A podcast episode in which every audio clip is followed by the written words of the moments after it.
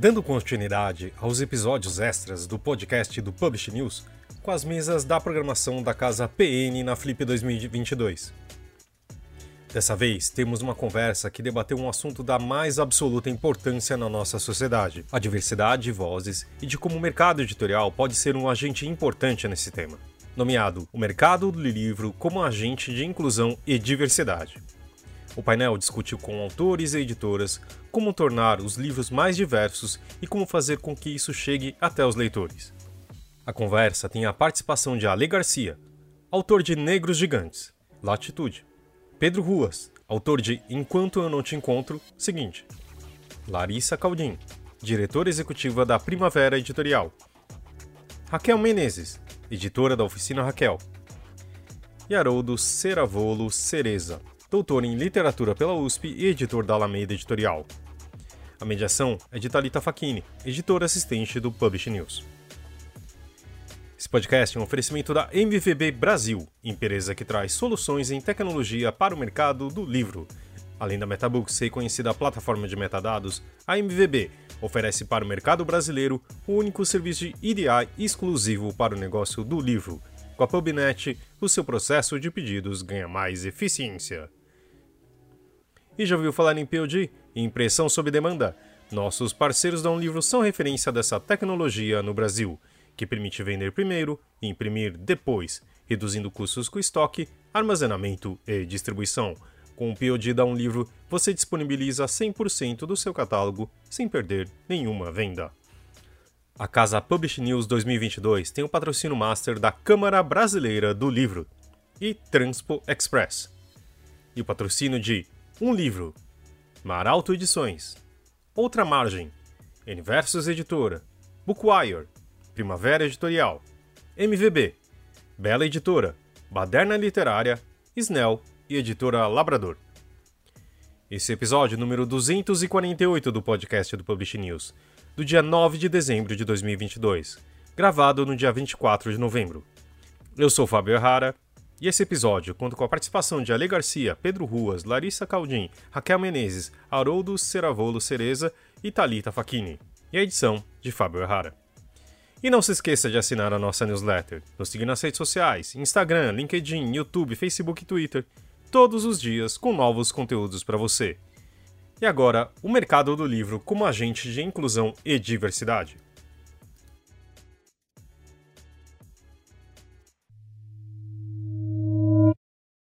Esse é o nosso papo de hoje, para tipo, desmistificar isso. E o Alê está aqui hoje, publica livros falando sobre isso, tem uma voz ativa, tem canal no YouTube que fala sobre isso. E eu queria começar com você, de saber a importância da sua voz e quando você é, viu que, não, eu estou aqui para isso e a minha voz é importante e o meu livro é importante e eu vou falar sobre isso e, enfim, esse é o meu lugar. É, Pode começar a ler, você e a sua cervejinha aqui de brinde. Sim, estamos aqui, são 7, 10 da noite, papo também descontraído, né? Tem cerveja para regar aqui o nosso papo. Boa noite para todos, obrigado pela presença, eu sou a Ale Garcia, é, sou escritor, sou criador de conteúdo, e a Thalita fala sobre esse lugar que eu ocupo, em que a diversidade é fundamental para mim, ela é natural para mim porque ela faz parte de um discurso em que eu falo sobre cultura negra. Né? O meu olhar, a minha voz é sobre isso. Eu sou um cara que fala sobre cultura negra em todas as plataformas, falo isso no meu livro também, trago a literatura negra para a minha história também como ficcionista, além de não ficcionista, como é o caso do último livro que eu publiquei esse ano. E para mim isso é fundamental e isso faz parte de um propósito de vida. Assim, é o olhar que eu dou sobre a presença negra em vários setores da arte, vários setores das realizações, na verdade, sobre um olhar que busca mostrar nossa excelência. Eu sou um cara que cresci cercado de referências, influências literárias, musicais, de pessoas negras que realizam e realizaram tanto na história. E, obviamente, é um apagamento, é uma, uma invisibilização da nossa presença, da nossa existência, das nossas realizações. Nossos feitos são apagados, nossa contribuição literária também o é. E eu tenho, comecei com esse trabalho no podcast eu tenho um podcast chamado Negro da Semana, em que a cada semana eu conto a história de uma personalidade negra fundamental. História de escritores, histórias de cantores, músicos, atores, cineastas, etc., para enaltecer e criar esse parâmetro e mostrar o nosso potencial gigantesco de realizações. Né? E culminou esse trabalho, culminou isso que eu chamo de propósito de vida, esse ano com o lançamento do meu livro Negros Gigantes, em que eu dou esse olhar para 12 pessoas que eu trouxe realmente do podcast, e eu conto a história delas cronologicamente, como elas entraram na minha vida, e ali tem vários escritores. Toni Morrison, James Baldwin, Lázaro Ramos, Emicida, que além de rapper também é um escritor, e tudo isso para fundamentar algo que para mim é uma grande, um grande objetivo de vida, principalmente se tratando para o público negro, para quem eu prioritariamente converso, que é fazer valer uma fala de uma ativista norte-americana, que é a Marian Wright Edelman. Ela fala: você não pode ser aquilo que você não pode ver. Então, o meu trabalho de vida de verdade é mostrar excelentes potências negras gigantes e também trazer muito fortemente na área da intelectualidade, que são áreas que nos tiram um lugar como criadores negros, para mostrar para crianças, para mostrar para pessoas realmente de maneira inspiradora como nós produzimos e como elas podem dar esse próximo passo, assim. E nessa jornada de querer mostrar essas pessoas, eu acabei também me tornando essa pessoa vista, em que crianças vêm até mim se sentem tocadas e tem ali uma pessoa realmente para entender onde elas querem chegar e isso me toca demais, transformar isso em literatura, para mim é fundamental. Então, resumindo, que eu já falei aqui demais, tem todos esses convidados aqui, eu faço isso desse lugar porque é o que eu amo fazer e vou realmente levar para a minha vida de potencializar outras vozes negras aí em várias áreas que não têm esse espaço que merecem, né?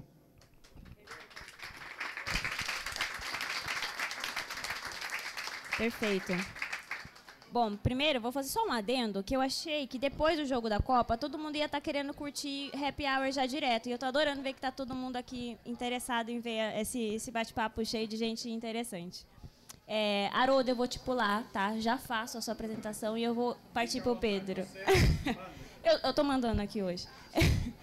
É, Pedro, eu já, na verdade, assim, pessoalmente já tenho um carinho por você. A gente já participou, o Pedro já participou do podcast do Publish News. Quem não conhece, por favor, vai ouvir. A gente tem inúmeros episódios falando de mercado editorial e de coisas relacionadas a autores, livros, etc.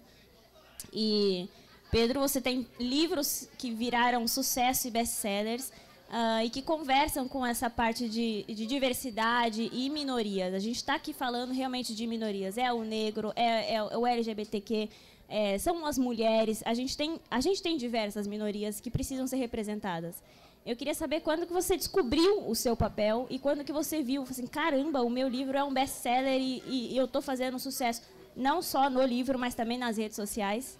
É, eu queria que você explicasse para gente é, esse papel que você descobriu que você tem, assim como o Alê, no seu, no seu campo, você tem uma outra visão e você tem lá, uma outra missão também dentro dessa, dessa minoria e nessa diversidade.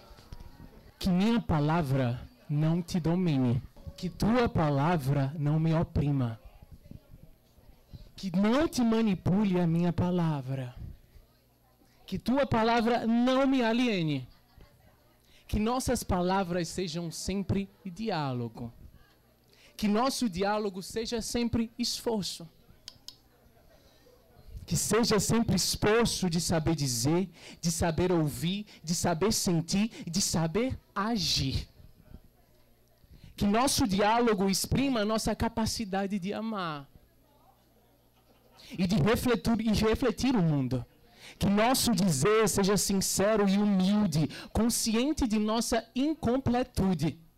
Que dê significação profunda às nossas descobertas, que seja aprendizado, que seja criação.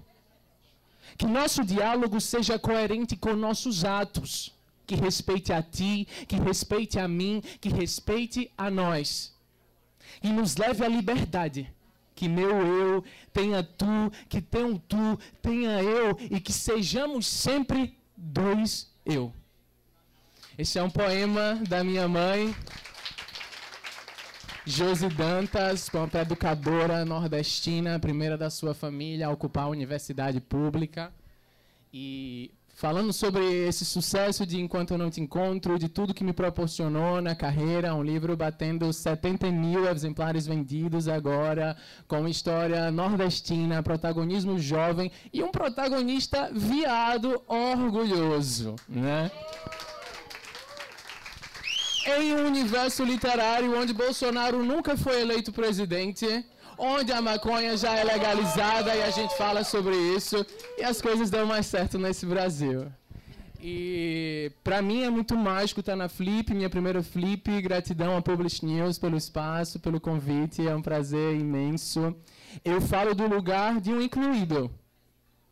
É, meu livro é publicado pela editora seguinte, que é o selo best-seller da Companhia das Letras, focado em publicação jovem, depois que eu ganho um concurso literário da seguinte chamado Clipop, cujo objetivo era justamente reconhecer que havia uma falha no mercado e que obras de sobre diversidade não chegavam a esse lugar. E o livro é vencedor do concurso, uh, é publicado em 2021 e se torna um fenômeno nas redes sociais, sobretudo no TikTok, viralizando entre os jovens, levando conversas que muitas vezes os pais não conseguem estar ali levando com os filhos. E com a literatura, esses jovens se reencontram e dizem: ok, posso falar sobre isso, estou pertencido dentro, dentro de uma comunidade. Né? E falar como incluído significa ah, ter muita consciência do que significa para mim estar tá hoje, sabendo, enquanto um autor LGBTQIAP+, e enquanto autor jovem nordestino, ocupando esse lugar, sabendo o quão pioneira tem sido essa arte,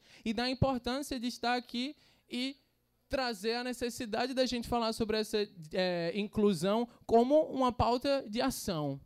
Né?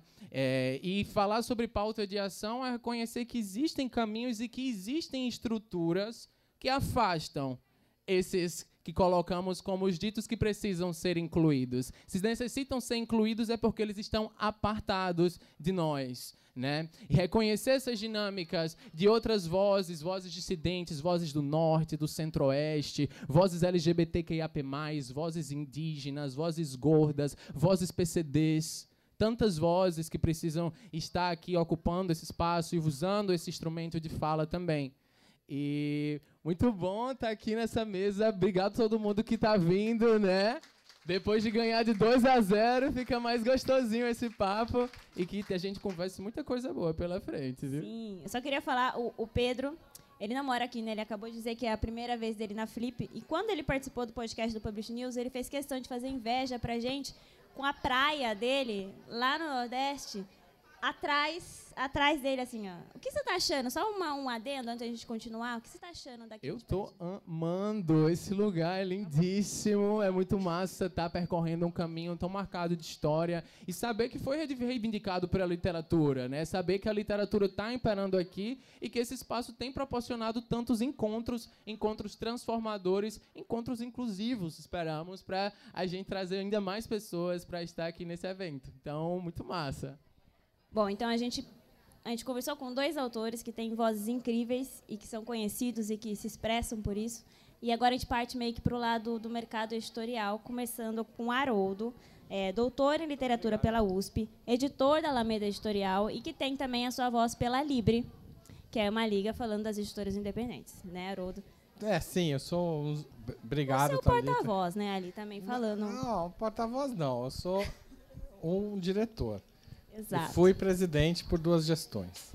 É, mas pode falar, pode perguntar. Isso. E aí, assim, você milita pelas editoras independentes e por essa diversidade no mercado editorial. Certo? Sem dúvida. Não, é, eu acho a questão da, da diversidade, ela é, é uma questão complexa e a gente, uma das coisas que eu sempre briguei muito é porque a gente percebesse as diversidades das diversidades. E uma das diversidades fundamentais para mim, que orientou muito minha militância no livro, né, Raquel sabe, é a da bibliodiversidade, né, que era a ideia de que a gente precisa fomentar um mercado com projetos editoriais diversos para que a gente pudesse representar política, cultural, etnicamente e outras questões, né, PCD, etc. Tal, é, a produção intelectual brasileira, né?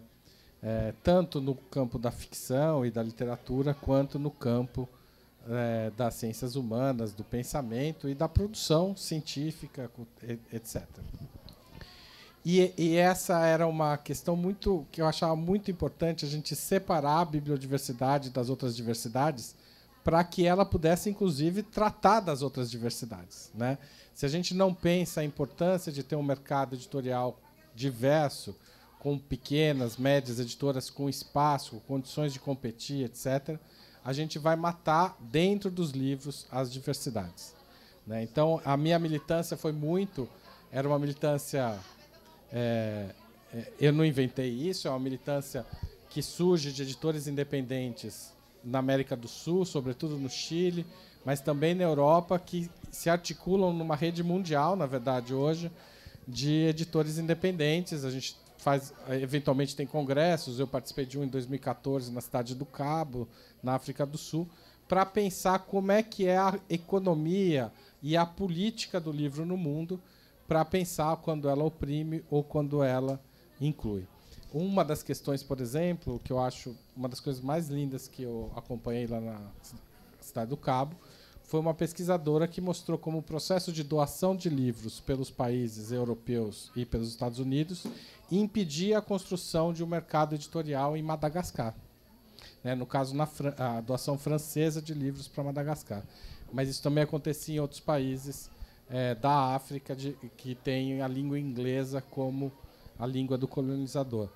Então, é, é, pensar essas questões dentro, junto com as diversidades do próprio mercado editorial, me parece fundamental. A gente precisa pensar nos, na autoria negra, mas eu, eu, diria que a gente não precisa pensar apenas na autoria negra, LGBT, etc., é, do escritor.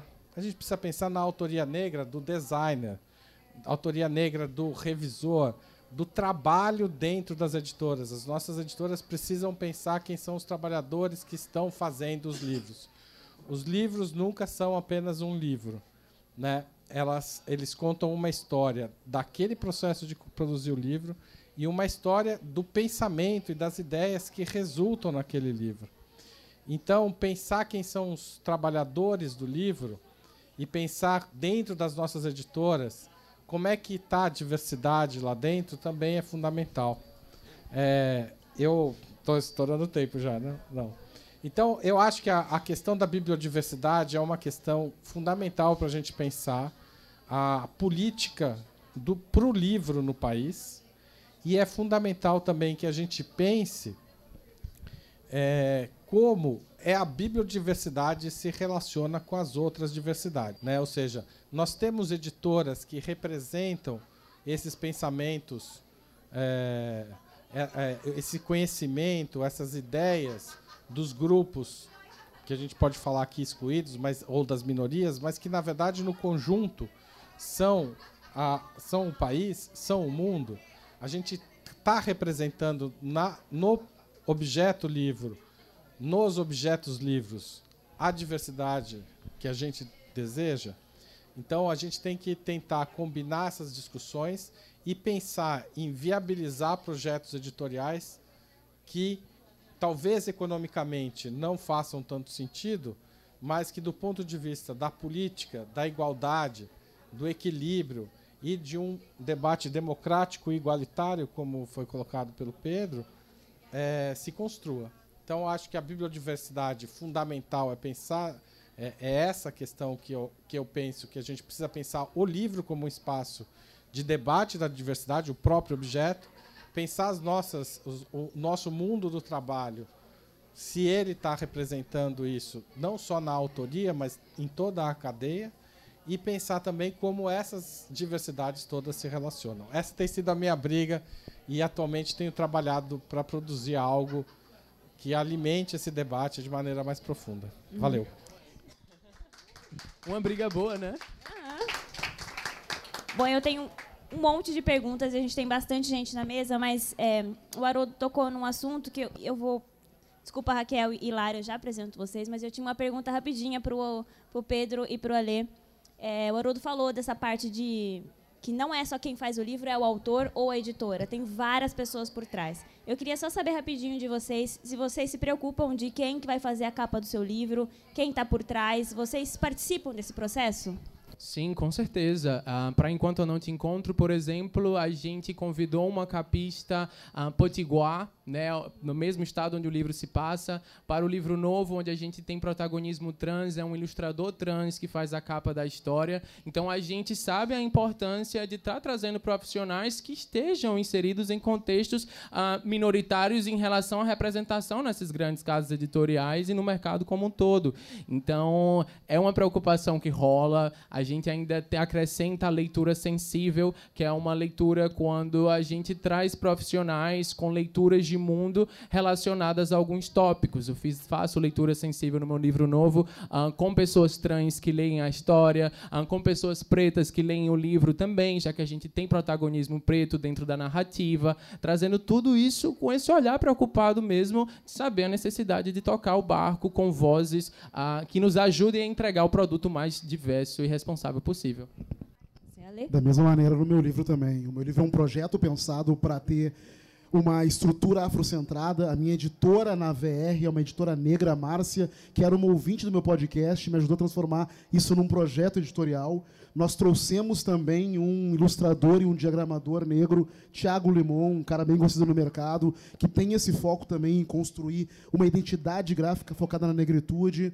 O orelhista e o prefaciador também, escritores negros, Rodrigo França e Paulo Scott. Então, o livro foi todo pensado realmente para atender isso, ter os profissionais que também estejam inseridos em dar esse olhar realmente envolvido né, em como transmitir a afrocentralidade de maneira coesa e verdadeira desde a produção dele. Assim. Isso é muito importante para mim. Processo completo, né? Completo. Completo e diverso. Bom, agora a gente parte para duas editoras.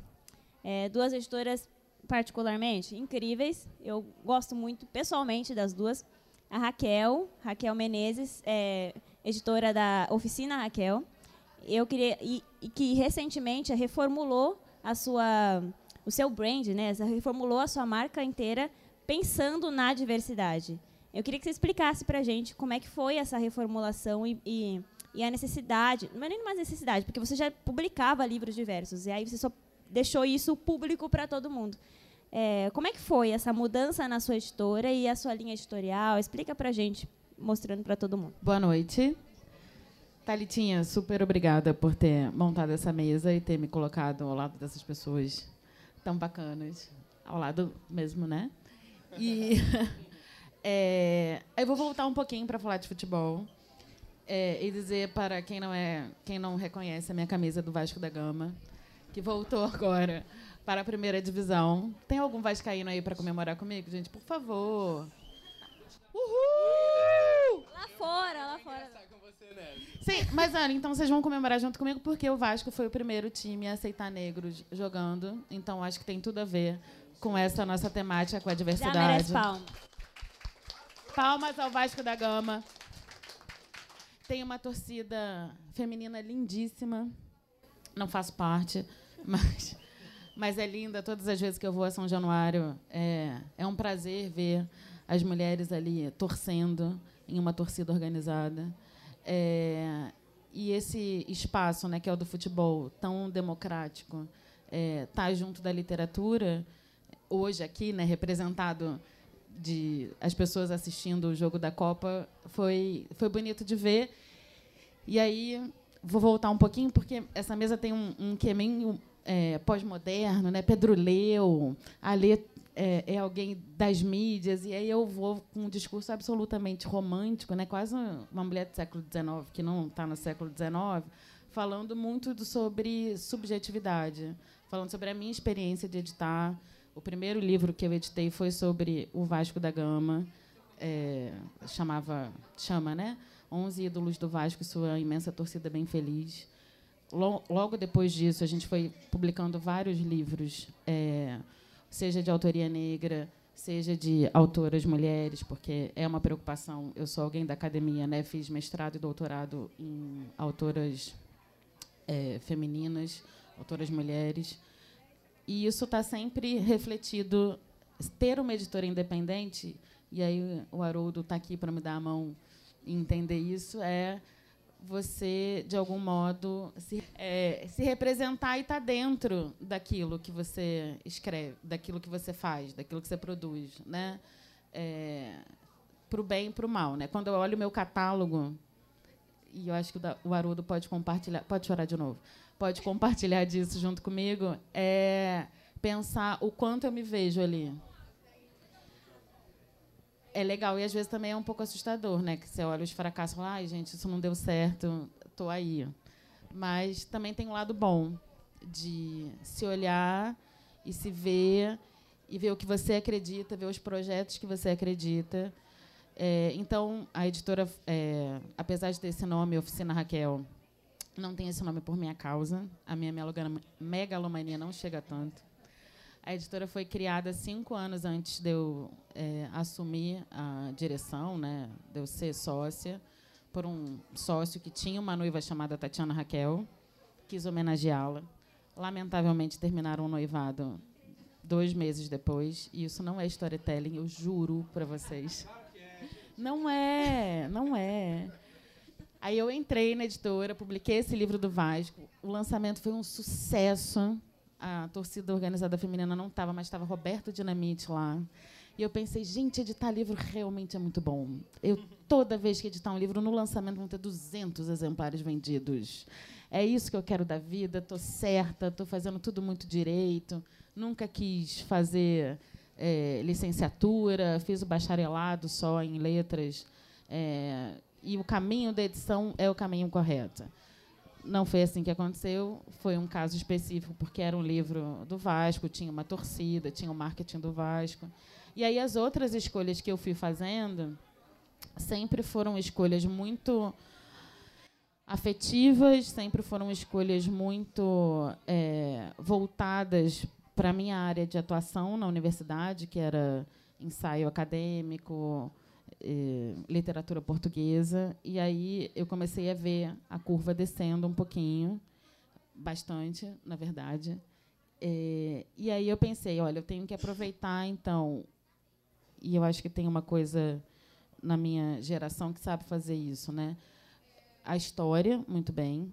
Então, olhar bem para a história, mas também olhar para frente e pensar como é que eu posso fazer alguma coisa diferente e pensar projetos diferentes, trazer pessoas diferentes para fazer aquilo que é, tem aquilo que no meu catálogo me reflita e continua dando, continue me dando o prazer que eu sempre tive à frente da oficina Raquel, mas que também interesse o público, porque é isso. No final das contas, acho que o que une eu, Alê, Haroldo, Pedro e Larissa é estamos entregando alguma coisa para alguém. É. E é essa pessoa que importa. Né? E, e, e aí, completando, Thalitinha, é, a diversidade era algo que já estava no meu catálogo, desde lá desse primeiro livro do Vasco da Gama, é, até livro da Cidinha, Cidinha da Silva, que está na programação hoje, é, hoje não, no domingo, livro do Marcos Lima, que é o primeiro youtuber cego, hoje ele tem mais de 200k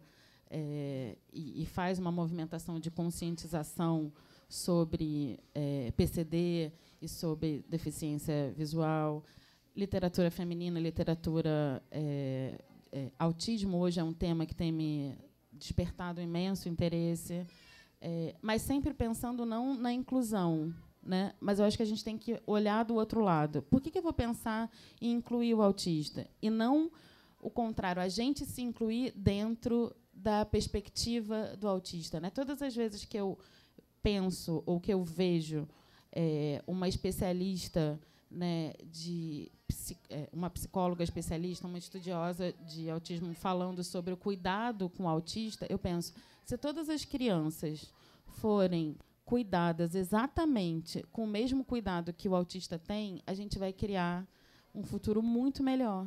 Porque você reparar no sujeito. E aí volta a mulher do século XIX a falar com vocês. E eu vou passar agora para a Larissa.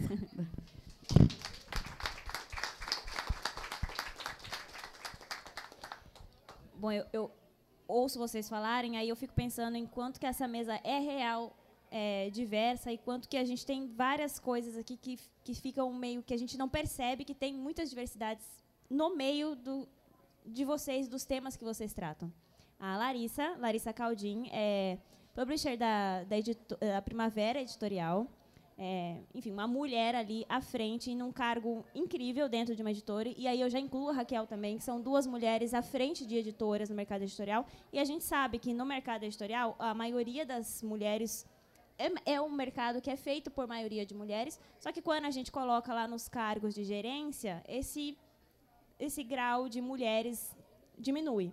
E a gente sabe que é normal, não é só no mercado editorial. E é um normal que não é bonito, né? E, enfim, e a Primavera Editorial é uma, é uma editora que publica livros é, e, e, e, foca muito em mulheres e nas histórias que as mulheres contam, em vivências de mulheres e livros que também têm essa, essa minoria e que é diverso no seu, no seu campo. Lara, explica pra gente como é o seu trabalho, como é que você chegou no lugar que você está, que é um cargo incrível numa editora ótima e publicando diversas mulheres e, enfim, dando voz para essa minoria. Boa noite, gente. Bom, a minha história na Primavera, ela começou oito anos atrás, né? E quando eu cheguei lá na Primavera, era um catálogo muito diverso, assim. E tinha muitos selos, era bem diverso mesmo, no sentido de não ter um nicho, tá? Não ter uma linha editorial. Diverso Quer nesse falar, sentido, né? é. Não no sentido da mesa, é. No sentido de realmente não ter um foco, assim, editorial. E quando eu comecei a assumir essa parte aí da estratégia, então, de, da diretoria, eu via na rua, principalmente quando eu ia para as feiras, tipo, eu acho que feira para editor tá é muito bom, porque você ouve o público e você vê o que está errado. E eu acho incrível, eu sempre tento estar nessas feiras por causa disso, porque é muito bom você estar tá ali como um livreiro e ouvir mesmo o que, o seu público tem a dizer. E eu via nessa época que as pessoas não entendiam muito bem o que era primavera. Não tinha, não entendia. O que é primavera? Mas o que vocês fazem, né? Não tinha uma identidade, não tinha um público certo. E aí eu falei, não, então vamos parar e vamos fazer um estudo mesmo de mercado. E aí a gente contratou uma agência, Coisa de Livreira, acho que o Bruno deve estar até por aí, né? E eles são focados um pouco tá ali, é o Vinícius tá ali. E eles fizeram todo um estudo de persona, né? Então a gente já tinha um público. E qual era esse público? E quando vieram os resultados, assim, foi muito incrível, porque assim, nosso público era composto 92% de mulheres, e essas mulheres, elas queriam ter uma alguma leitura que trouxessem para elas algo de emancipação social. Mas não é necessariamente só uma cartilha. Elas queriam ler, sim, sobre maternidade, sobre mercado de trabalho, mas elas queriam ler uma ficção também boa, com uma protagonista ali, mulher, que representasse elas. E eu falei, bom, a gente já tem esse público, tá aí. A partir de amanhã a gente trabalha para eles.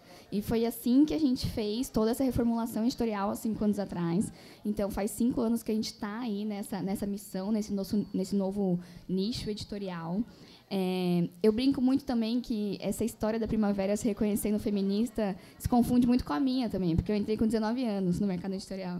E, e aí, ser, ser mulher no mercado editorial é o que você falou, já tem um preconceito. Ser mulher jovem tem um duplo preconceito. Eu já cheguei em reunião que eu trocava e-mail com uma pessoa e quando eu cheguei, com meu 1,50m, essa carinha de 16 anos até hoje, a pessoa fala, tudo bem, mas eu quero falar com a Larissa. Eu falo, não, eu, eu sou a Larissa, muito prazer. Então, é, a, minha, a minha história, assim, me reconhecendo como mulher feminista, se, se confundiu muito com a da própria primavera. E estamos aí há cinco anos nessa nova missão, nesse novo nicho de publicar livro para mulheres. E aí entra muito numa pergunta que você fez para eles. Bom, a gente parou, falou, então vamos publicar livros para mulheres, escrito por mulheres. E na hora eu reconheci meu lugar de privilégio a minha vida inteira. E eu falei, eu preciso ouvir as mulheres, todas as mulheres possíveis. Eu preciso ouvir tudo. Eu preciso ir atrás de todo mundo para ouvir, porque eu não vou construir isso sozinha, não tem como, ficaria muito limitado.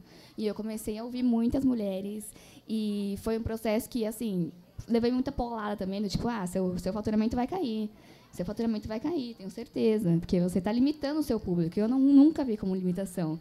Eu sempre vi quase como um processo de reparação histórica, da gente resgatar todo mundo que ficou lá atrás, quantas mulheres que escreveram e os homens assinaram. Então eu via como esse processo da gente trazer tantas contemporâneas quanto as clássicas. E assim, é um processo que eu digo que foi muito legal, de se confundir com o meu. Não é fácil, como a Raquel falou, não é fácil ser uma editora pequena no mercado, mas estamos aí. Eu, e hoje eu olho para o meu catálogo, como a Raquel falou, e eu, eu olho, eu sinto, sinto orgulho, sim.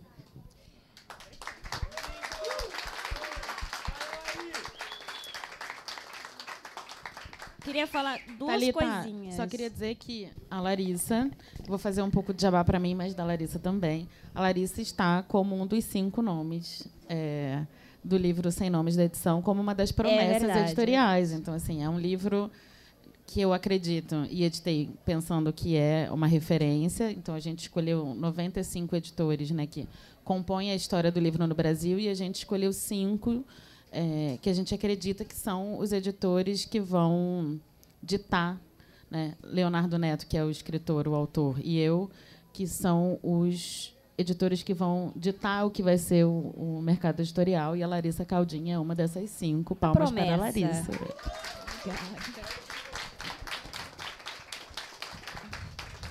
Olha, eu queria falar duas coisinhas. Primeiro, que a Primavera Editorial é que vai estar bancando aqui esse happy hour depois que acabar essa mesa, tá? Então a cerveja é por conta da história dela, só pra vocês ficarem aqui Arrasou! depois. E segundo, eu queria, é, ainda nesse tema diverso, mas eu queria só que a Lari contasse. Lari, você tem 30 segundos, tá? É, para você contar, porque assim, eu, eu- é um case que eu gosto bastante. A, a Primavera Editorial publicou o livro Escute o que ela diz, e a gente teve uma, uma mesa na última Flip falando sobre isso. E aí, Lara, explica, porque eles fizeram um case sobre um livro que contava histórias de mulheres que não são ouvidas no seu, no seu trabalho por conta de machismo, e a gente sabe como é que é. Então, e aí a Primavera Editorial fez uma ação de marketing muito legal. Lara, explica. 30 segundos. Eu já falo rápido, né? Agora eu vou ter É. que correr. Peraí, ela, ela, enfim. Ela já falou do que é o livro, exatamente isso. É uma não ficção, uma tradução. Ah, isso mesmo. Essa não tradução. É, não tradução. Essa tradução não ficção, que foi escrita por uma jornalista norte-americana. E ela vai falar sobre equidade de gênero no mercado de trabalho. Como existem vieses inconscientes, estou falando rápido, 30 segundos, da parte dos homens e mesmo da parte das mulheres. Como a gente tem que identificar eles para mudar esse, esse mundo corporativo. E na hora que a gente lançou esse livro, a gente fez uma ação de marketing assim eu pensei, quantas mulheres queriam dar esse livro pro seu chefe? E não podem, lógico, senão vão ser demitidas, óbvio. Não podem. Por que, que a gente não pode entregar na empresa sem nota fiscal, sem ser quem deu, direcionado para eles? Então a gente lançou uma ação que você poderia entregar sem nota fiscal, a nota fiscal ia para o seu e-mail, não ia junto com o pedido, e ia chegar lá o livro aos cuidados do fulano X. E podia E- mandar recadinho, né? Podia, podia mandar recadinho anônimo. Tipo assim, olha, eu acho que você precisa ler esse livro. Eu- eu- a gente recebeu um, né? A Manu tá ali, a Manu tá de prova. A gente recebeu um assim, assim, por favor, leia em um dia. Tipo, não entendi esse. Eu acho que a Ola ia se demitir no dia seguinte, ou ele lia. E, e a gente mandou esses livros anonimamente para as pessoas. E, assim, foi muito interessante e impactante também o quanto a gente precisa falar e não pode falar. Essa é a que me impactou. O quanto a gente está precisando falar e não pode. É.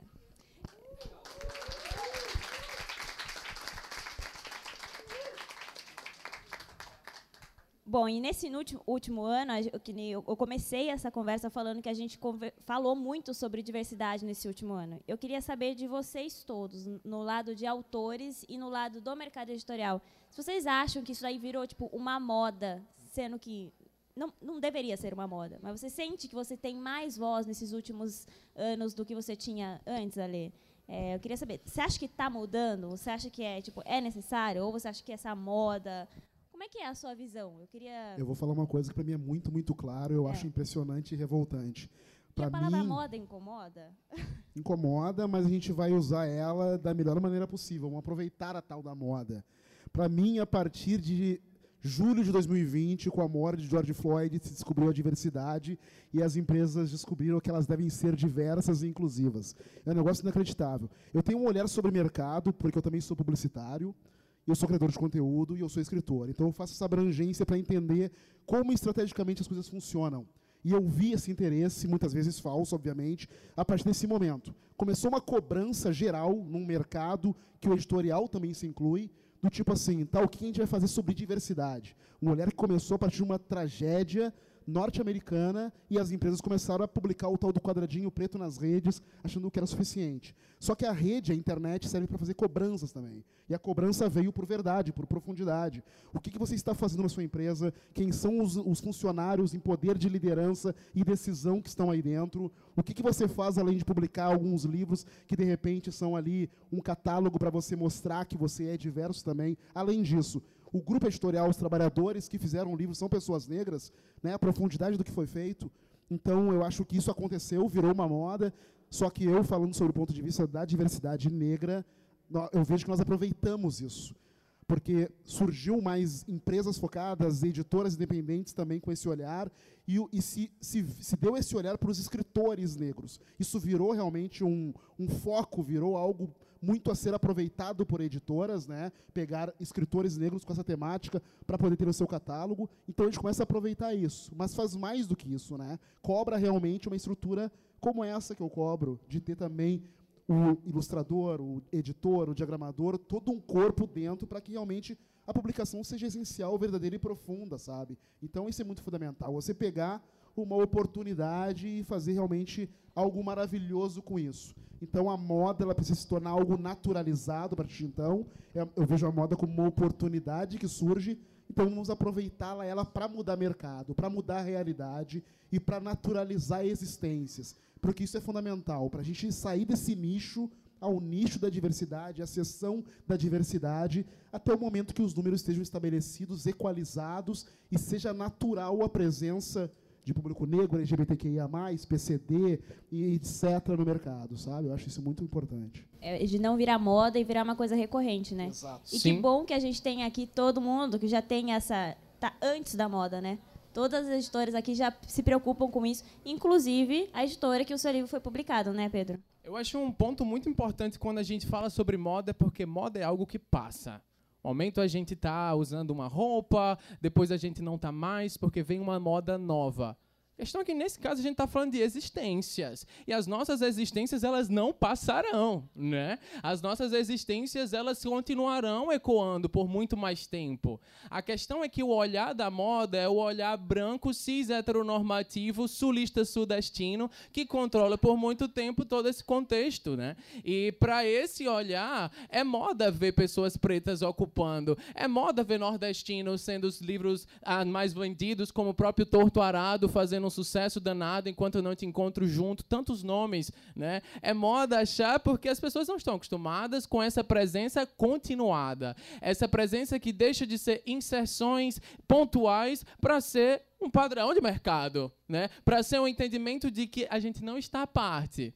E eu gosto muito de ver que isso está acontecendo, porque eu acho que até assusta um pouco. Existe muita expectativa branca, cis, heteronormativa de que a gente passe.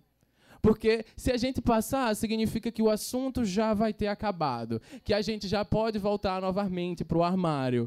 Mas esse olhar é um olhar que ficou inverno atrás, é um olhar fora de moda. Porque o que eu vejo e vislumbro em termos de futuro, em termos de um olhar esperançoso e primaveril, é justamente a gente ocupando cada vez mais espaços. É justamente a gente se fortalecendo nesses lugares e dizendo que essas existências elas vão continuar aí, goste-se ou não.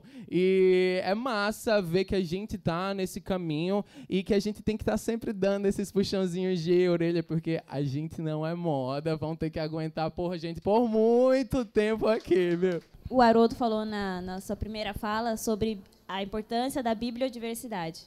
E, e se junta nessa, nessa pergunta que eu fiz no geral para vocês, de tipo, moda, não é moda, é, é algo que a gente vai ter que aguentar. Porque, assim, vai na parte da, do mercado editorial voltado para a bibliodiversidade, né?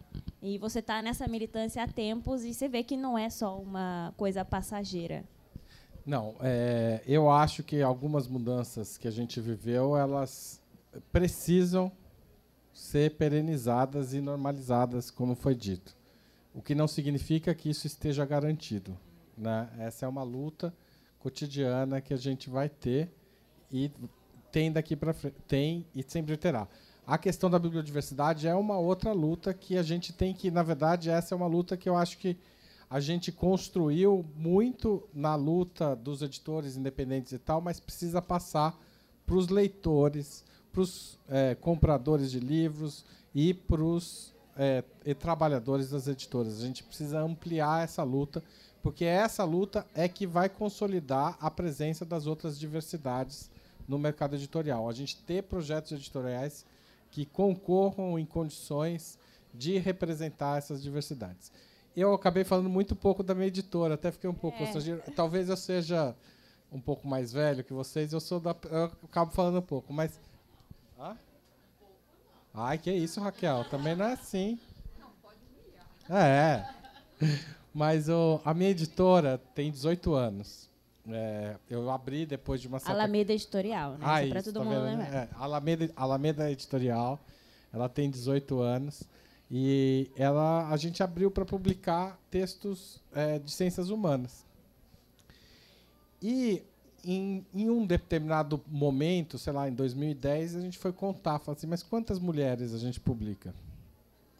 E a gente chegou à conclusão que a gente tinha um catálogo meio a meio, quase. Era quase meio a meio, mas assim, margem de erro mesmo. E a gente ficou muito impressionado. E a gente perguntou, se perguntou como que a gente chegou nesse catálogo equilibrado, se essa não era uma política nossa, né? Se preocupar com isso. E a conclusão que foi por escolhas temáticas, né?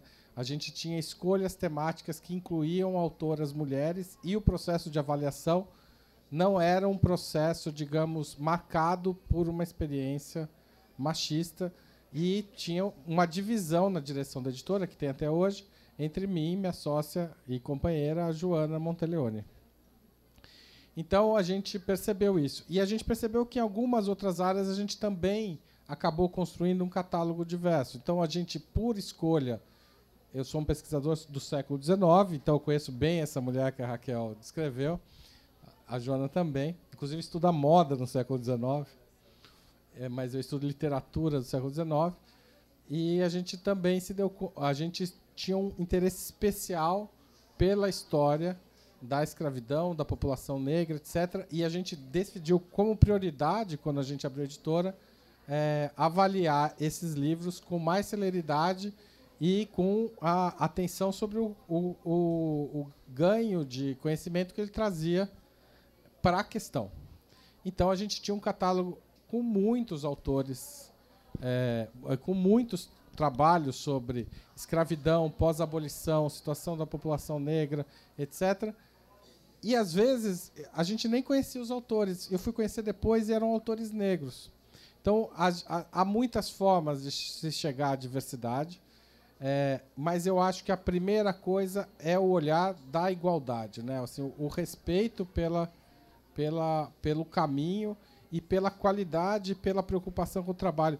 E, claro, ter um olhar para a diversidade, uma preocupação especial, se, que, se o autor é sudestino, se é negro, se é mulher, etc., é um caminho, talvez seja o caminho que nós escolhemos nesse momento como um conjunto da sociedade. E, e esse caminho traz novidades, traz coisas que a sociedade como um todo precisa. Então, eu acho que é, o aprendizado que a gente trouxe com esse ganho, essa preocupação com a lei de cotas, etc., com a lei da, da, da sobre o ensino da história da África, e cultura africana e cultura indígena, também, essas preocupações fizeram a gente crescer enquanto sociedade. E nós não podemos recuar, e a gente deu mostra disso, de que um grupo muito grande da sociedade brasileira não quer recuar. Então a gente precisa fazer com essa vontade de não recuar, e na verdade de avançar numa sociedade igualitária, é, esteja presente nos próximos anos. Então não pode ser uma moda passageira. É isso. Não, e a gente vê que a gente tem editoras aqui, três editoras nichadas, é, e que publicam livros diversos, contando que aqui, as que publicam vocês dois autores. E a gente já vê diferenças, por exemplo, nos, na lista dos livros mais vendidos que o Publish News é, publica todo, toda semana. Aliás, quem não assina o Publish News, vamos lá, é gratuito. E vocês podem ver os livros mais vendidos toda semana. É, e eu queria ver com você, Raquel, porque você fez essa mudança na sua editora também e focou muito nisso esse ano. Esse último ano foi realmente nessa, nesse seu, nessa sua nova visão. E já puxando para a Larissa também, eu queria ver a resposta do público a resposta do, dos seus leitores. Isso, na verdade, eu posso puxar para todo mundo, né? Vocês, como autores também, vocês publicando livros diversos, vocês escrevendo obras diversas, falando com outras pessoas, qual é a resposta que vocês têm do público? Como é que vocês veem isso no que chega, por exemplo, no, depois da ação que você faz com as mulheres no seu, na sua editora, Lari? qual que é a resposta que você tem das mulheres? Qual que é? Você vê que você está fazendo a diferença, né? Eu queria saber de vocês pessoalmente o que, que vocês recebem de feedback. Eu só queria, antes de você partir para a sua fala, uh, um pouco ainda sobre essa questão da moda e diversidade, né? Falar quão perigosa é a não diversidade. É claro. Porque é o contexto de invisibilização cria a sensação de que a gente não vê, não se enxerga e, portanto, não raro, não existe. E o não existir é um projeto político, é um projeto político que nos coloca à parte. Para mim, eu não achava que conseguiria publicar um livro publicar um livro, uma história de amor entre dois garotos se passando no Nordeste, resgatando todos os clichês românticos da literatura estrangeira que nunca eram sobre nós, uh, me fazia pensar que não havia espaço, porque uh, não haviam outros livros como esse sendo publicados. E essa sensação, esse projeto, nos coloca na posição: não vou escrever, não há lugar para essa obra. Portanto, é tão importante a diversidade nesse contexto, saber que essas histórias agora estão existindo aí. Que hoje leitores jovens nordestinos ou de onde quer que sejam possam dizer. Ei, tem um caminho aqui que foi trilhado. Que bom o Ale está publicando. É possível. Todas as crianças que você falou que se inspiram, os adolescentes que estão lendo o seu trabalho e se sentindo vistas. É muito essa resposta também. Todos os dias ah, são mensagens dizendo obrigado por ter ah, me enxergado, ah, você salvou a minha vida, a sua história me ajudou a me entender. Na minha última sessão de autógrafos na Bienal de Fortaleza, agora, uma leitora estava muito feliz radiante, porque havia acabado de sair do armário para a mãe dela, incentivada pelo apoio que o livro havia dado, e que a mãe dela estava num evento que era um evento celebrando diversidade e orgulho LGBTQIAP+, em Fortaleza. Então essa tem sido a resposta, de pessoas se encontrando e dizendo que bom que esse abraço quente agora me fortalece a continuar sonhando, porque a possibilidade de sonhar nos havia sido negada por muito tempo.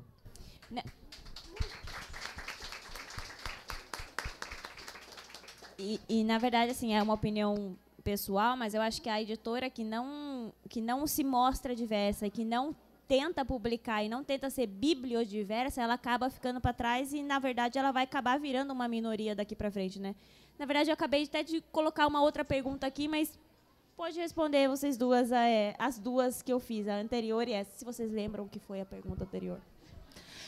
É, acho que a primeira coisa que eu queria dizer é o Haroldo trouxe a ideia de igualdade, né? E só para localizar, eu fui presidente da Libre logo depois que o Haroldo foi, é, que é a Liga Brasileira de Editores Independentes, né? E a Libre sempre trabalhou muito com o conceito de igualdade, de fato, né? De a gente estar tá no mesmo espaço, nos mesmos locais que as editoras grandes, né? Já que somos um grupo formado por editoras pequenas e médias. É, só que para mim sempre foi muito mais interessante e eu acho que tem a ver com o tempo que a gente vive trabalhar com o conceito de equidade, porque às vezes igualdade não vai dar conta. Né? O que a gente precisa é partir exatamente do mesmo ponto. Então, quando eu sou convidada para ir a uma escola, por exemplo, falar do meu trabalho editorial, e as meninas da escola veem uma mulher jovem, relativamente jovem, né? Sim, mas vem uma mulher à frente da sua empresa contando a história, né? E dizer, contando a história no sentido de como eu é, entrei na faculdade de letras sabendo muito que eu não queria ser professora, mas não com um problema com ser professor, mas com querer fazer alguma outra coisa, mas gostar muito de livro, gostar muito de leitura. É, e as meninas olham para mim e falam assim: Nossa, é possível? Eu tive numa escola é, três semanas atrás no Rio e foi uma das experiências mais legais, porque é essa, né, da representação, é, da escolha, é, ver que você está ali em um lugar que daqui a era uma turma de ensino fundamental, daqui a 10, 15 anos, 18 talvez, elas vão poder estar tá no mesmo lugar que eu. E isso é, é incomparável. Então, eu acho que quando a gente traz a representatividade, quando a gente traz a equidade, quando a gente pensa que o importante não é dar mesma condição para todo mundo, porque nem todo mundo precisa da mesma condição. Né? Quando você vê nos grandes eventos, eu não preciso que todo mundo tenha a mesma taxa. A questão não é ter a mesma taxa. A questão é o pequeno precisa de talvez algumas condições um pouco melhores para estar tá ocupando determinado espaço do que o grande, que tem dinheiro, que tem uma máquina. E não é porque eu sou contra dinheiro. Gente, eu adoro dinheiro. Adoro ganhar dinheiro. E adoro contar para as pessoas que sou filha de feirante com manicure que vende livro e que ganha dinheiro e que paga os boletos fazendo livro. Tem, um, tem uma beleza nisso, né? nesse gostar de ganhar dinheiro, que, é, que, é um que vai um pouco contrário ao nosso mercado, que, de certo modo, é um mercado ainda liderado por homens, por famílias, por dinastias, por tradições. Então, assim, é, isso, isso, só, isso, isso tudo só é possível porque a gente pensa muito. Eu acho que o mundo está se abrindo a pensar a ideia de equidade. Como é que eu posso proporcionar, por exemplo, para o filho, filho da Raquel, né, que é um filho de editora, é, que estuda numa escola de classe média do Rio de Janeiro, condições semelhantes à filha da menina que faz faxina na casa da Raquel. É isso que é importante. É isso que a gente tem que olhar. É. Né? As pessoas partirem é, do ponto que elas precisam e não de um ponto base igual. Né? Essa ideia de igualdade, por um determinado momento, ela pode parecer muito democrática. É, e eu não estou discordando de você. Eu estou só indo para a versão 4.0. É, é, o que a gente precisa é estar tá sempre indo além. Né? E eu acho que estar tá numa mesa como essa. É a segundo, segunda vez no ano que eu encontro a Talita né, numa mesa sobre diversidade. É a terceira que eu participo no ano. É, e eu espero que seja muitas e muitas e muitas vezes. Né? Eu tive num evento, só um, já vou já vou dar a palavra para você. que é tive num, num evento um dia desses em Tiradentes e era uma mesa sobre mulher e literatura. E aí eu comecei a mediação pensando, ah, quanto a gente ainda vai falar sobre mulheres na literatura? Por que a gente não vai falar de literatura contemporânea? Porque a gente ainda precisa falar de mulher e literatura. Porque a gente ainda precisa falar de diversidade. E vamos falar de diversidade pra caramba. E foda-se quem se incomoda, porque a gente fala de diversidade, a gente tem que falar mesmo porque a gente quer igualdade, a gente quer equidade, a gente quer ter acesso aos espaços, a gente quer lutar e dominar territórios, e é isso que a gente vai fazer. Exato.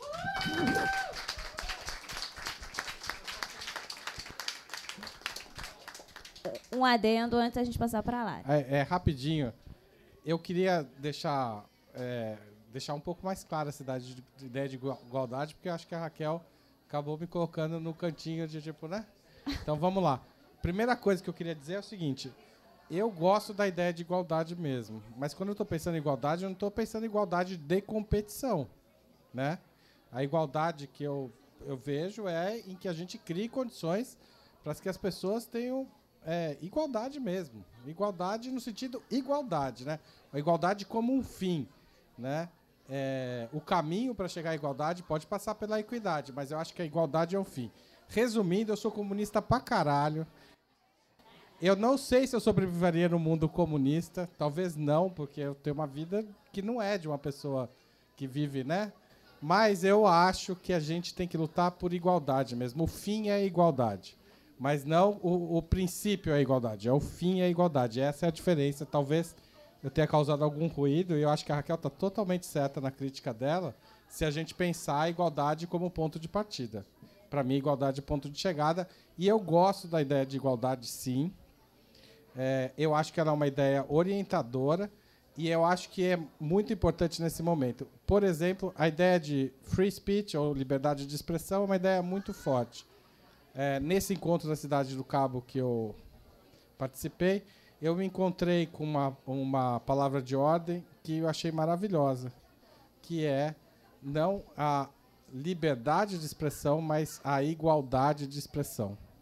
Né? Então, eu acho que a igualdade de expressão é um fim também, e ela, é, por ser também um dos três tópicos da Revolução Francesa, saudosa, que nos pôs aqui, é, ela precisa ter fazer parte da nossa disputa do dia a dia, tanto quanto a liberdade. Então, a igualdade como fim era lá que eu queria chegar.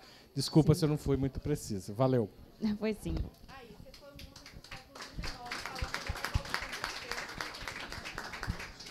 Bom, antes de eu abrir para lá, é, depois de eu abrir para a Lari, é, eu quero, porque eu preciso falar, eu queria saber de você o, o review que vocês têm, né? Na verdade, esse foi o início, né? A gente tem tantas pessoas na mesa que a gente acaba meio que se perdendo.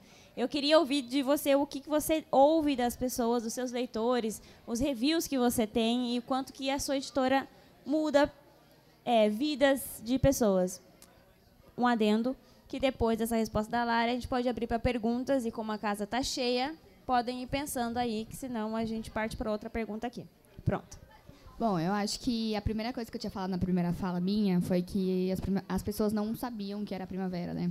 E no primeiro ano que a gente fez essa formulação, isso mudou. Então, ou as pessoas começaram a conhecer mais e entender, ou então, por exemplo, tem várias pessoas que passam ali pela bike, tem uma bike nossa ali fora. E elas não conhecem, porque é uma editora pequena, mas elas passam o olho pelos títulos. Ah, é uma editora que publica mulheres. Então, assim, de bater o olho, de ver os títulos, ver as autoras, óbvio, isso mudou completamente. Então, o meu primeiro ponto ali que eu queria mudar, realmente, eu sei que eu consegui, tive um êxito. O segundo ponto, e é uma coisa que eu vi hoje aqui na, na Casa Publish News em outra palestra, é que é muito lindo o que a gente faz e é bonito, mas nós, editores, não podemos esquecer que, no fundo, a gente é um SKU como a gente é de tênis. A gente precisa sobreviver, a gente precisa ter um equilíbrio financeiro. Então, a gente sempre tem que estar nessa, nessa corda bamba entre a missão e a sobrevivência financeira, que a gente sabe, para quem é pequeno, que não é fácil. Então, outra missão que eu tinha era essa, conseguir, mesmo as pessoas falando que eu ia limitar 50% do meu faturamento, eu consegui continuar ali sobrevivendo. E não só conseguir sobreviver, como o nosso faturamento aumentou muito. Uhum. Então, é outro ponto que eu acho que foi um bom. Mas eu vejo, assim, pessoalmente, aí não digo como empresa, pessoalmente, eu acho que a missão pesa, assim, tipo, a questão de você acreditar naquilo e fazer o que você acredita pesa. E aí eu nunca, eu acho que vai muito com o que você acabou de falar, a sua fala. E eu nunca esqueço de um, a gente tem um livro que chama Meu Corpo Minhas Medidas, que é de uma norte-americana é, ativista gorda que fala sobre aceitação corporal e como a vida inteira dela, que ela foi gorda, ela imaginava que ela não não ia conseguir ser feliz até emagrecer, que ela ia começar a ser feliz a vida dela quando ela emagrecesse. E toda essa Oh, o pessoal tá bom Nossa, aqui, eles hein? rápido. Tá rápido, rápido. É, o pessoal tá aqui, tá bom. Esse livro aqui. E como ela ia conseguir ser feliz só quando ela emagrecesse. Como ela mudou esse pensamento. E que ela começou a ser feliz naquele momento, que não tinha nada a ver com o corpo dela. E eu recebi um e-mail, foi um e-mail no contato, não foi nem pessoal pra mim, de uma, uma menina de 16 anos que ela tinha tentado suicídio há uma semana e que ao ler esse livro ela percebeu que ela não precisava passar por esse processo, mas que ela podia começar a ser feliz naquele dia e que ela era a primeira semana da vida dela que ela com, começava a sentir o que era felicidade. Eu lembro que eu chorei pra caramba e eu senti que a gente é a gente, nós editores, somos todos agentes de e autores também, todo mundo que trabalha na, trabalha na cadeia do livro, somos agentes de transformação social a partir do momento que a gente transforma pessoa por pessoa. Uhum. Perfeito.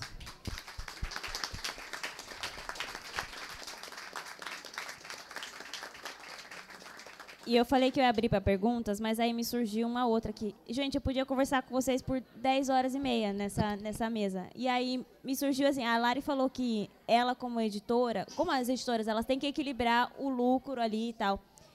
Enfim, eu sei, o Pedro ali foi uma aposta que deu super certo. O seu livro é incrível, o Alê também, mas assim, vocês têm uma participação muito ativa nas redes sociais, né? Você tem seu canal no YouTube, o Pedro tem uma participação total ativa no Twitter eu sigo, a gente. Enfim, é, é, tem uma participação ativa. Então vocês têm esse, esse backup, querendo ou não, assim, de, de ter essa outra voz. É, e vocês sabem, eu queria saber de vocês, vocês sabem que isso ajuda? Como é que é, é esse seu outro lado, esse seu outro. essa sua hora extra nas redes sociais, né, como autor? Não é só escrevendo o livro, você tem que participar do seu. É, você tem que estar tá ali com o seu público diverso nas horas vagas, conversando quase que 24 horas por dia, né? Nossa, é. isso daria até outra mesa, né? Mas tudo bem. Super mesa. Esse é, papel então, duplo, quádruplo, múltiplo que o escritor faz agora, né? Mas eu gosto de dizer o seguinte, eu sou escritor antes de ser uma persona de redes sociais, antes de ser um criador de conteúdo. Eu me intitulo como... Então é a hora extra mesmo? Como é que é? Não, é que assim, eu sou um criador de narrativas. E eu crio essas narrativas em vários formatos. Eu entendi, por esse olhar estratégico de mercado, que seria muito benéfico para mim, para minha carreira, ter essa presença como referência numa área em que eu resolvi focar. Se eu falo sobre cultura negra, em ficção ou não ficção, eu expressar isso em diferentes formatos narrativos seria muito bom para mim. E seria até uma maneira de eu também é, exemplificar e exercitar formas de narrar verbalmente, visualmente, de maneira sonora, no podcast, no vídeo, etc. Então, essa persona em redes sociais, que também tem mais o benefício de somar esse contato direto com o público do qual você fala, Isso para mim é incrível, assim, demais. Eu colho o resultado, o feedback, entendo o que ele quer nessa minha área e também transformo isso em matéria para minha literatura. Então é muito bom esse contato muito direto com as pessoas e também ser um, promotor da minha obra e das obras de pessoas que conversam com aquilo que eu promovo. Né? Eu também sou esse cara que faz conteúdo sobre literatura e estou falando sobre temas correlatos ao que eu vivo. assim. Então, realmente, é construção de narrativa e é contato direto com o público, o que só traz mais fomento para eu criar mais e mais no campo literário. Assim. Então, é ótimo. Pedro, acredito que seja o mesmo. Ou... Sim, não, com certeza. E para mim, entender as redes sociais dentro desse potencial foi meu principal aliado para fazer a minha história ecoar, mas também a minha carreira ecoar. Eu começo como, uh, como escritor independente, lançando a primeira versão de Enquanto Eu Não Te Encontro na Amazon, justamente por não achar que a possibilidade, uh, por achar que a possibilidade de ganhar o concurso literário era remota, já que eu não me via representado ali. Então, o concurso foi lançado em setembro de 2020 e a, de 2019, pandemia começou, o resultado foi adiado e eu disse: "Não, isso aqui não vai, eu não vou ganhar nunca isso aqui. Então eu lancei primeiro o livro de forma independente, usando as redes sociais como estratégia de me estabelecer também. Porque sabendo a dificuldade de estar pautando histórias como essas, inclusive dentro da mídia tradicional ou de outros espaços que nos possibilitem ecoar essas vozes, eu disse, aqui é o meu caminho. E que melhor caminho, então, para fazer uma comunicação independente que usar as redes sociais? E você tocou um ponto muito bacana que é à medida que a nossa plataforma de construção de narrativas vai crescendo, e aqui a gente lê o aumento do alcance nas redes sociais, mais seguidores, é um momento importante da gente estar tá escolhendo como vai usar isso. Durante a eleição, eu comecei a fazer uma série de posts que eram 13 livros uh, de indicações diversas, como 13 livros bissexuais para você apoiar no mês do orgulho bissexual, várias narrativas como essa, tentando furar esses bloqueios e trazendo essas vozes dissidentes para dentro desses espaços. E eu acho que vem muito disso também, reconhecer o independente é uma pauta muito importante da gente estar tá, tá colocando sempre, né? Porque parece que o, o independente também está nessa jornada de quase ser incluído pelo mercado editorial é, tradicional, também. Né? E como é que a gente pauta as vitórias do independente? Onde é que estão sendo veiculadas as vitórias do independente? Quando a gente vê, por exemplo, uma autora como Ilustra Lu, que bateu recordes na, no Catarse com a publicação de Arlindo, ou quando a gente vê autores independentes também na, na autopublicação online, conseguindo uh, emplacar seus livros nos mais vendidos, em categorias, conseguindo muitas vezes até fazer mais dinheiro no independente do que conseguiria fazer se tivesse no tradicional. E é muito massa a gente reconhecer que também existe uma falha de comunicação em pautar as celebrações do independente. Uhum. E eu acho que isso fica como como o olhar que a gente tem que levar adiante dentro dos espaços de comunicação, dentro dos veículos que a gente coordena, para a gente estar tá também celebrando ah, tudo que o independente tem conseguido. E isso é uma forma de também pautar a diversidade, essa diversidade na comunicação, efetivamente. É só um adendo que essa semana saiu o prêmio HQ Mix, que celebra quadrinhos no Brasil, e o Ilustra Lu ganhou ali prêmios, também com seu, seu trabalho incrível.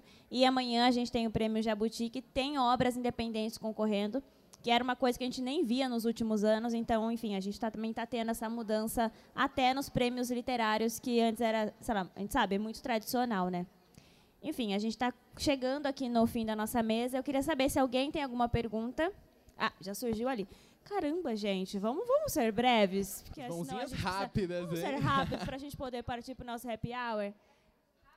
É, hoje eu assisti a, a, mesa do João Silvério Trevisan com o, o, o Tom Grito, Grito, e eles, os dois, entraram numa discussão sobre o estigma que é escrever é, em gavetas é, LGBT, de mulheres, etc. E como isso fixa na pele do escritor. Né? Tanto que o, o, o Silvério ele dá exemplo de como ele não consegue escrever artigo para jornal, mas consegue escrever para Lampião, para Sui Generis, para para outras é, revistas gays. Nunca para qualquer tipo de revista. A pergunta é como é que o, vocês, editores, é, é, conseguem mediar essa, essa questão do estigma, da, da, da como não transformar em estigma né, essa, essa escrita né, desses escritores, seja negros, mulheres, gays, etc. Eu acho que está tudo muito na linguagem. né. Eu sou uma mulher da linguagem e acredito que você transforma em não em estigma quando você acredita que não é estigma. Quando você entende que não é estigma, quando você entende que é ah, que é assim e ponto. Eu acho que a gente tem que estar no mundo para que diversidade é assim e ponto e parar de pensar em coisas como tabu, estigma, todas essas palavras que sempre foram coladas. A gente tem que absolutamente dissociar da ideia de diversidade eh, essas palavras e pensar só em é assim ponto, é assim que é ponto, porque durante muito tempo tudo que era marginal, tudo que era diverso, tudo que é precisa ser incluso, qualquer nome que a gente queira dar, é, foi entendido na negativa. né? Ai, é branco porque é ponto. Não, então foda-se. Agora é preto porque é ponto. É mulher porque é ponto. É LGBTQIA+, porque é ponto. É PCD porque é ponto. E foda-se quem não gosta.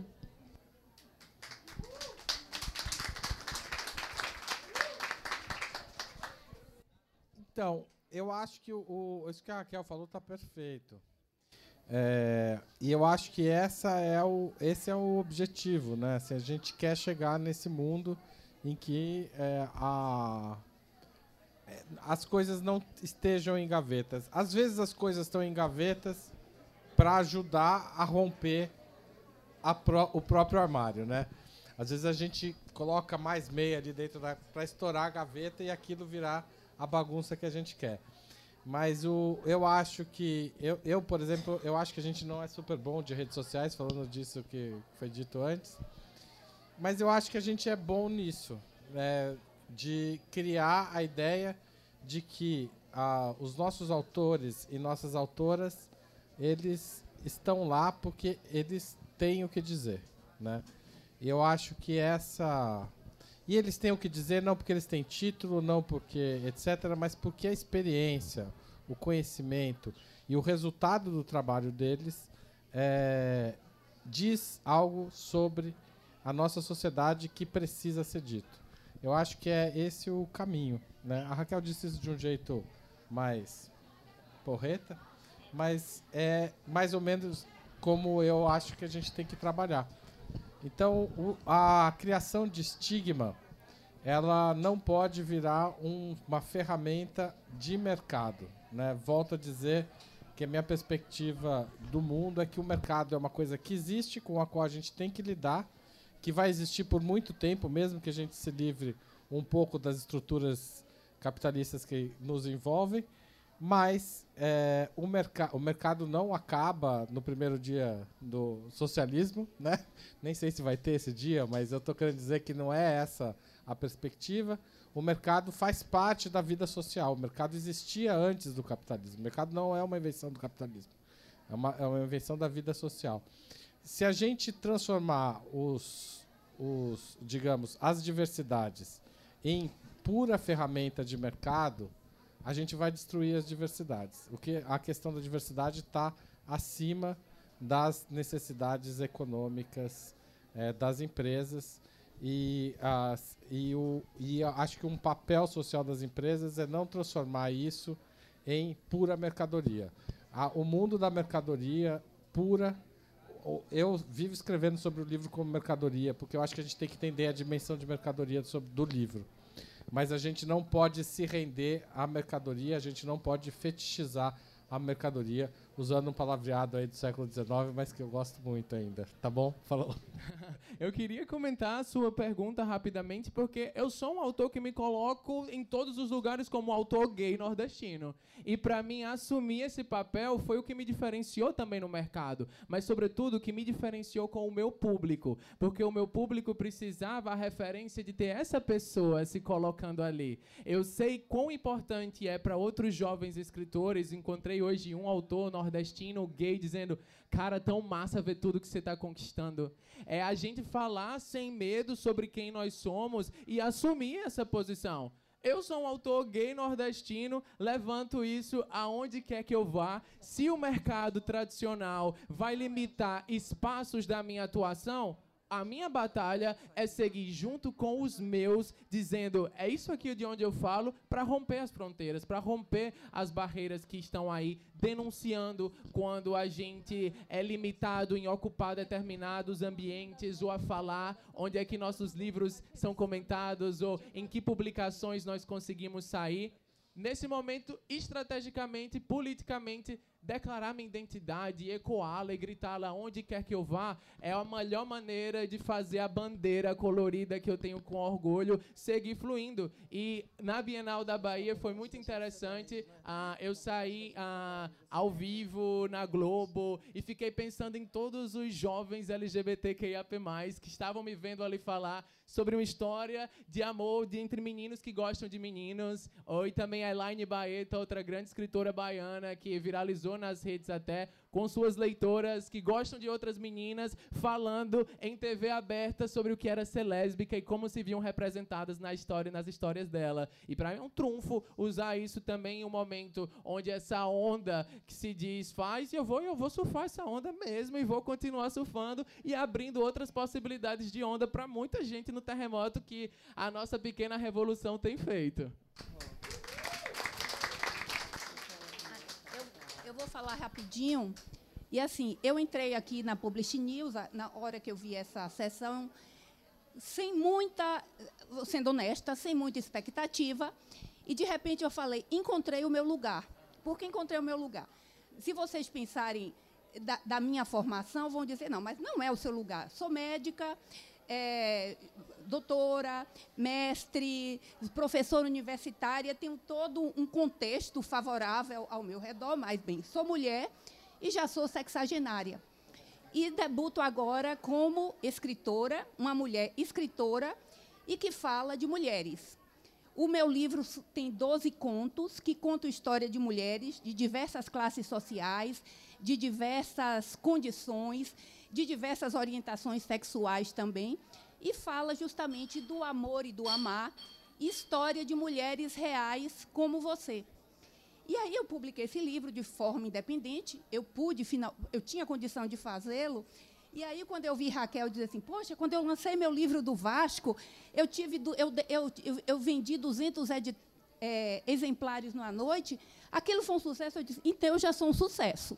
Porque eu vendi 200 exemplares na noite do meu lançamento e tive fila de espera. Agora, eu, eu fiz coisas, eu fiz coisas intuitivas de marketing que eu não sabia como funcionar. Então, eu não sabia porque eu estava fazendo, mas era um desejo meu. Eu falei, na minha no, metade da renda do meu lançamento, eu vou compartilhar com a, com a ONG que ajude as mulheres. Então, eu compartilhei com a Tamo Juntos, Tamo Juntas, que é uma ONG que tem em Salvador, sou nordestina também, então, de certa forma, já excluída. Então, e que ajuda mulheres que sofrem violência doméstica. Um dos meus contos traz uma história de violência doméstica em que a mulher não aceitou. Dá um tiro para cima e sai dessa roda de. Ah, bom, o meu nome é Ana Maria Ciladeia. É, o nome da minha obra é Do Amor e do Amar, História de Mulheres Reais como Você. Eu faço parte de um grupo que se chama Escreva Garota, que está aqui na, na Flip, na, na, na, na rua Gravatar ali, e que é um grupo em que facilita a, a publicação de livros escritos por mulheres. No Escreva Garota, obviamente, só tem mulheres. Tá? Então, é, na verdade, eu não tenho perguntas para vocês, porque tudo que eu ouvi aqui só me encorajou a seguir. Eu comecei a fazer isso para ser um presente para os meus 60 anos, e depois as mulheres que liam dizem assim: Poxa, eu vi a minha história naquela história. Alguns homens me disseram: Ana, eu vi a história da minha mãe naquela história. Era a história da minha mãe. Entendeu? Então, assim, eu dizia: eu não fa eu, o meu livro não é para ser feminista, porque não é panfletário. Até que alguém me disse: Ana, não existe nada mais feminista do que você, enquanto mulher, dar voz a outras mulheres. Então, foi um, feminista, um feminismo, assim, digamos, em cima da sororidade. era permissão. E como médica, eu já fui treinada na escuta. Então, para mim, foi muito fácil escutar aquelas mulheres. E quando você falou aí de, de leitura sensível, eu intuitivamente fiz, porque eu não enviei nenhum conto antes de que a pessoa que me contou lesse e dissesse, ok, eu vou aprovar. Então, eu nem sabia o que era leitura sensível. Então, foi tudo muito intuitivo. Então, eu queria aproveitar a oportunidade aqui, que tem tantos editores interessados em escritas de mulheres, né, para aparecer lá na casa Escreva Garota, conhecer o meu livro, se for possível. Eu sei que os editores não leem livros já publicados, já me disseram, não mande o seu livro que ninguém vai ler, mas leia a sinopse, leia a orelha contra a capa. Isso é mentira, viu? Entendeu? Pode mandar gente não é assim, não. Você Então, já tem eu um vou- case de sucesso, por que, que você... Não, Não ué. é, isso é, vou- quem não, disse isso é Eu vou enviar meu livro para vocês e assim. E recentemente eu entrei aí no site e vi assim. é, 15 livros publicados de forma independente que você não pode deixar de ler. Surpresa! Estava lá o meu livrinho. Entendeu? Então, era só isso para poder. Eu vou encontrar agora uma outra autora independente, mas se vocês puderem, que querem valorizar as mulheres, vão lá na casa, escreva a garota, que tem muita gente escrevendo. hein? Hoje, agora já não está mais aberto por causa do jogo, eles fecharam, mas está direto das, das, nove, das 10 às 10, né? Não é esse horário? Então tá. O, o meu, a minha sessão de autógrafo, se alguém tiver interessado, é domingo, das 12 às 2, tá bom? Obrigada, viu, gente? Eu encontrei. Boa noite. É, meu nome é Tiago do Mardi, eu sou escritor também, independente. Eu sou de Teresópolis, que é uma cidade do interior do Rio, né? Minha primeira vez aqui na, na Flip. E assim, eu estou muito feliz porque eu consegui. Amanhã, vou aproveitar também para convidar vocês, né? Três horas da tarde, estou na biblioteca ali na Casa da Leitura e do Conhecimento, fazendo o lançamento do meu livro infantil, que é O Silêncio das Margaridas, que fala sobre Libras. E é uma, uma protagonista preta, que na verdade a minha filha ela decidiu ilustrar. E quando eu escrevi esse conto, ele foi premiado em Foz do Iguaçu e se destacou dentre 1.500 obras. Falei, poxa, legal, não era para ser um livro infantil. Mas eu pensei, isso daria um bom livro infantil. Botei minhas duas filhas, sentei, contei para elas, vi as, reações, elas riam. Aí eu pensei assim, vamos fazer um livro infantil? Filha, você topa ilustrar? Topo. Como que você quer que seja a Margarida, que é o Silêncio das Margaridas, né, o nome do livro. E ela disse, eu quero preta, apesar da gente não ser preto. E aí vem uma, um medo em mim, que é a questão que a gente ouve muito, lugar de fala, você tem lugar de fala, você não tem lugar de fala, porque eu sou, sou branco, eu sou homem, sou casado, tenho duas, duas filhas, será que eu posso falar de determinados assuntos? É um medo assim que, que a gente fica com medo mesmo, né? Mas aí a gente, é, é, a minha pergunta é sobre o poder de escuta. Eu acho que da mesma maneira que a gente tem um lugar de fala, a gente tem um lugar de escuta. É claro que eu nunca vou falar da mesma maneira que você sobre o, o, o universo LGBTQI+, QIAP+, que eu, hoje eu já vi que tem uma sigla mais que eu estava falando errado. Olha só, dificilmente eu vou falar como você, é, nu- nunca, como Rodrigo França, como Otávio Júnior, como nunca vou conseguir falar do Nordeste como Braulio Bessa, como escritoras é, que falam também, mas assim, é, é, a Alexandra Gurgel que fala do feminismo, né, de ser gordinha e aceitar seu corpo, assim, mas eu, isso me encanta muito de ouvir e poder contar do meu jeito. Assim, é o meu lugar de fala, falando do que eu penso sobre, por mais que eu possa ser estrutural. Eu morro de medo de ser estrutural, às vezes eu sou, às vezes eu tenho que dizer, gente, eu errei, né? Mas, mas a minha pergunta é sobre isso. Igual é, é, eu estava falando, brincando com você, eu sou de 85 também, viu, Raquel? E na pandemia eu escrevi esse livro aqui, Fábrica de Poesias, Lares de Idosos, que eu ganhei o prêmio na Secretaria de Cultura do Estado, mas eu nem imaginei de ganhar prêmio. Eu fico me identificando tanto com vocês. Falei, ah, vou botar lá, sabe? E quando eu ganhei, tipo assim, foi um trabalho voluntário que eu fiz com os velhinhos na pandemia para não pirar, porque lá em casa eu e minha esposa trabalhando com teatro Mambembe, como que a gente trabalhava pagava as contas. Falei, vou fazer um trabalho voluntário com os velhinhos. Aí virou livro, ganhou prêmio, isso me deu uma, uma visibilidade assim que eu nunca imaginava, apesar de ser pequena ainda. Mas só de eu estar aqui na Flip é muito legal. Mas é, isso aqui me ensinou que ser velho é uma coisa linda, linda, maravilhosa. E aí, quando alguém fala essas brincadeiras assim, ah, tô velho e tal, fico, gente, a gente tem que ter muito orgulho de ser velho, de ser cringe, isso é maravilhoso. Vamos empoderar os velhos também, que eles merecem, né? E eu quero te presentear também com o meu livro depois. A gente não está velho, não, viu? Às vezes eu, eu, fico triste porque eu ouço brincadeiras. Não, isso me fere. Ó, mês passado eu não, mês passado eu ouvi de um de um ator que está começando aí, né? Que eu estava velho, que eu estava gordo, ficando careca e sei lá, que talvez estava tarde assim para alcançar certos sonhos. Isso me fere. Mas assim, a gente precisa dizer que não. Né? Para mim, a vida está apenas começando. Eu não estou me sentindo velho, não. Pelo contrário. E ainda mais depois de, de, ouvir tantas histórias maravilhosas e saber que eu posso. Aqui tem, tem idosos com 100 anos e com muita coisa para dizer. Sabe? Uma, é lindo. Mas vamos voltar para a pergunta aqui. Lugar de escuta. Como é que eu lido com esse medo aí, gente, de, de, falar de coisas que realmente não, eu, eu não sou necessariamente, mas eu quero falar. Eu não quero ser um escritor que vai. Eu vou falar o quê? Da minha branquitude. O que, que eu, eu quero falar, sabe, do que me toca. Eu posso falar? Eu acho que na tua intenção já está muito descrito um pouco da resposta, assim. É menos sobre o lugar de fala, mas o que, você faz com ele. Durante muitos anos, a gente tem representações de pessoas negras escritas por, por pessoas brancas. Isso colocou as pessoas negras em clichês, em lugares estereotipados, porque são construções nascidas através de um racismo estrutural que quis colocar as pessoas negras narrativamente em lugares, perpetuando é, é, possibilidades, lugares onde elas pudessem estar. A intenção é saber o que, você quer fazer com a sua com o seu privilégio de escrever uma personagem negra e o que você faz com isso se você consegue, ao ler o que você escreve, saber que você não está perpetuando esses mesmos lugares, estereótipos, clichês e colocações que se colocou o negro historicamente. Se você está envolvido na luta antirracista e com isso acha que, de verdade, está fazendo algo que busca profundidade, busca trazer essa humanidade, um olhar que foge de clichês que a gente está acostumado a combater, então, parabéns para você, assim, tal. Você tem que se sentir muito seguro quanto a isso, sabe? E exercitar o seu poder criativo realmente nesse seu interesse humano de olhar para uma personagem e querer criar uma personagem negra a partir do seu conhecimento, do seu interesse, que tem que ter esse olhar preocupado duplamente de não perpetuar estereótipos que realmente continuaram a perpetuar sobre a gente.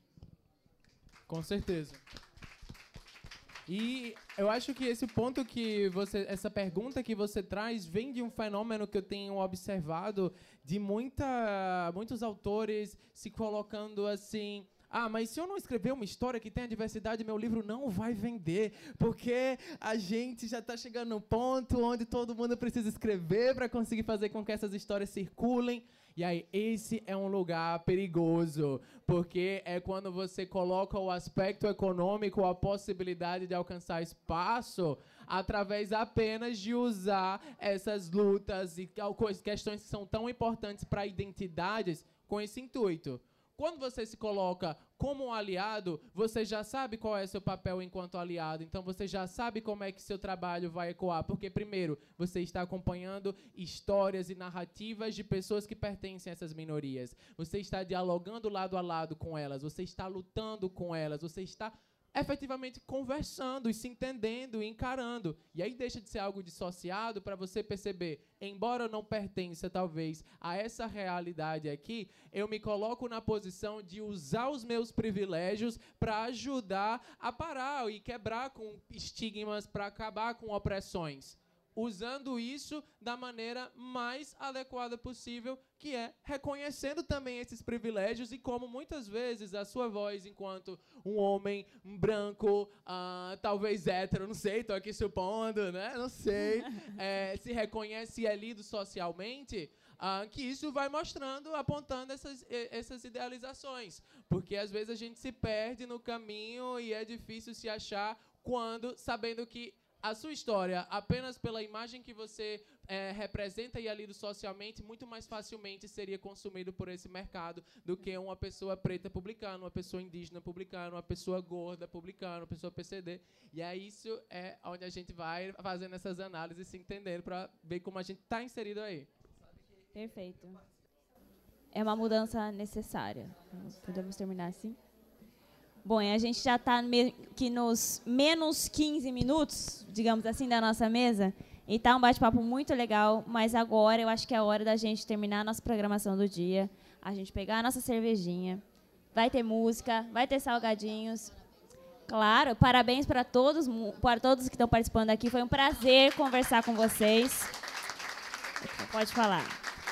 Ele está incentivando outra pessoa a fazer livro e vocês estão de parabéns, porque eu estava numa ilha, só eu e a natureza, e sabe o que, que tinha lá para me ver? Um livro, tá? Sem, ó, sem televisão, sem rádio, sem nada. E a onda enorme. O que, que eu tinha para fazer? Um livro para mim. Tá bom? Que vocês continuem incentivando as crianças a escrever que se vocês parem, tem alguém para continuar, tá bom? Seja feliz, tá? Lindo encerrar. Lindo encerrar com seu depoimento.